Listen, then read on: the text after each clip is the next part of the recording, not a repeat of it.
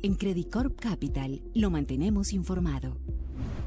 Hola, muy buenos días. La semana pasada se presentó una desvalorización generalizada de activos de riesgo a nivel global en medio de la combinación de diversos factores que mantienen elevada la preocupación de los inversionistas. Eh, el primero de ellos, eh, la discusión alrededor del techo de la deuda en Estados Unidos. Recordemos que según el Tesoro norteamericano, eh, el eh, gobierno de Estados Unidos se quedaría sin fondos para hacer frente a sus obligaciones tan pronto como el 5 de junio, lo cual obviamente ha generado presiones para que el acuerdo se alcance en los próximos días y generado asimismo tensiones en los mercados en la medida en que aún no hay una respuesta definitiva eh, por parte del Congreso y del gobierno. Eh, de otro lado, varios datos eh, en términos de actividad económica reflejan una importante desaceleración de la economía mundial eh, la semana pasada se conoció, por ejemplo, que la industria manufacturera en eh, Europa llegó a su menor nivel eh, de actividad, de dinamismo desde el periodo de la pandemia y la confianza empresarial también llegó a su menor nivel en los últimos cinco meses.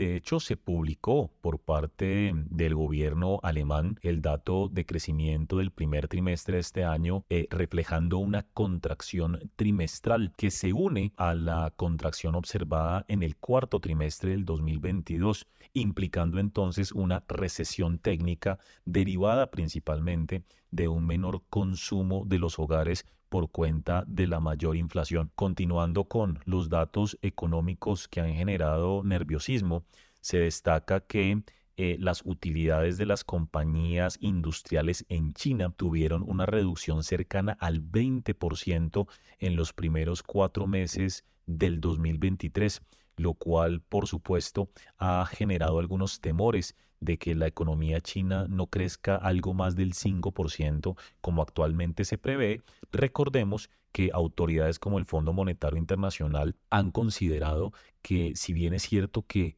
hasta una tercera parte aproximadamente de los países del mundo pueden registrar una recesión en el segundo semestre de este año, eh, no se prevé una recesión global con China siendo factor clave en esa previsión, por lo que definitivamente es vital para la actividad económica mundial que China mantenga tasas de crecimiento saludables. Lo cierto en todo caso es que los últimos datos publicados eh, por esa economía han mostrado un menor dinamismo de lo inicialmente previsto. Y el tercer factor eh, que sigue siendo tal vez el más importante para los mercados y que mantiene alta la volatilidad, eh, es eh, la expectativa sobre lo que hará la Reserva Federal en la reunión del próximo 14 de junio.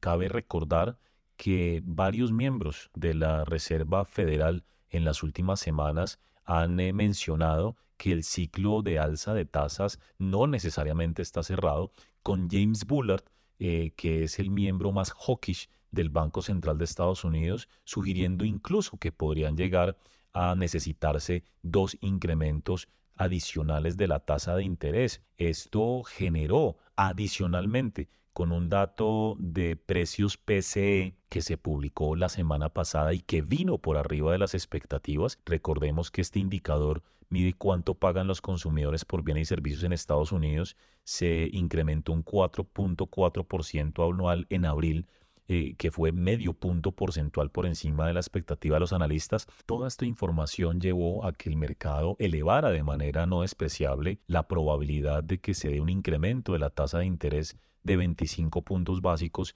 eh, a mitad de junio. Eh, hay que recordar que hasta hace algunos días eh, la probabilidad otorgada a que se mantenga la tasa de interés inalterada era de cerca de 80%. Ya los números apuntan actualmente a algo como 50% de probabilidad de mantener la tasa inalterada y 50% de un incremento. Esto es un importante cambio de las expectativas que por supuesto se ha derivado o se ha reflejado en el comportamiento negativo de los activos de riesgo una vez el mercado se estaba preparando para em, que ya inclusive la Reserva Federal empezará a abrir la puerta a recortes de tasas. Dicho todo lo anterior, es importante mencionar que las minutas eh, publicadas por la Reserva Federal la semana pasada y correspondientes a la última reunión de política reflejaron una especie de consenso entre la mayor parte de miembros de la Reserva Federal de que un nuevo aumento de la tasa de interés en el futuro era menos eh, necesario, con lo cual se mantiene la volatilidad, discursos que realmente son hasta se podría decir algo contradictorios, manteniendo entonces esa volatilidad en los activos de riesgo que seguramente va a continuar en las próximas jornadas hasta la reunión de política del 14 de junio. En medio de este escenario de temores por tasas de interés, techo de la deuda y desaceleración económica, tuvimos una caída generalizada de las bolsas en el mundo la semana pasada. El Standard Poor's mostró cierta estabilidad, pero las bolsas europeas y las latinoamericanos cayeron en general. Asimismo, el dólar tuvo una apreciación de 0.6% en la semana eh, a nivel global y eh, las tasas de los bonos del Tesoro norteamericano tuvieron un incremento no despreciable. La parte corta, el Tesoro a dos años, subió cerca de 30 eh, puntos básicos, mientras que el Tesoro a 10 años subió cerca de 20 puntos básicos, ubicándose actualmente en 3.80%. Hay que recordar que hoy eh, es feriado en Estados Unidos, los mercados estarán cerrados por el Día de los Caídos y, muy importante, hay que reconocer que el sábado se conoció que el presidente de Estados Unidos, Joe Biden, y el presidente de la Cámara de Representantes, Kevin McCarthy, cerraron un acuerdo para suspender el techo de deuda hasta el primero de enero del 2025, lo cual en todo caso tendría que ser ratificado por el Congreso esta semana y el proceso no estará eh, exento de obstáculos. En todo caso, esto está generando algo más de optimismo eh, por parte del mercado que seguramente se va a reflejar en las próximas jornadas insistiendo en que hoy el mercado está cerrado en Estados Unidos y por tanto los movimientos a nivel global de los activos de riesgo serán bastante limitados. Finalmente, recordemos que el viernes se conocerá el dato de empleo en Estados Unidos correspondiente al mes de mayo, lo cual va a ser un insumo realmente relevante para el mercado de cara a lo que será la decisión de política monetaria de la Reserva Federal a mitad de junio. Al momento de realizar este podcast, estamos viendo una caída en las bolsas europeas, eh, estabilidad en el dólar a nivel global eh, y también las tasas de interés en línea con el eh, feriado en Estados Unidos. El petróleo, después de la semana pasada haber registrado una recuperación tras varias semanas eh, de caída está mostrando nuevamente una reducción de 0.4% en promedio, eh, ubicándose cerca de 71 dólares por barril en el caso del WTI y el precio del cobre está teniendo una leve caída del 0.2%, ubicándose cerca de 3 dólares con 68 dólares la libra.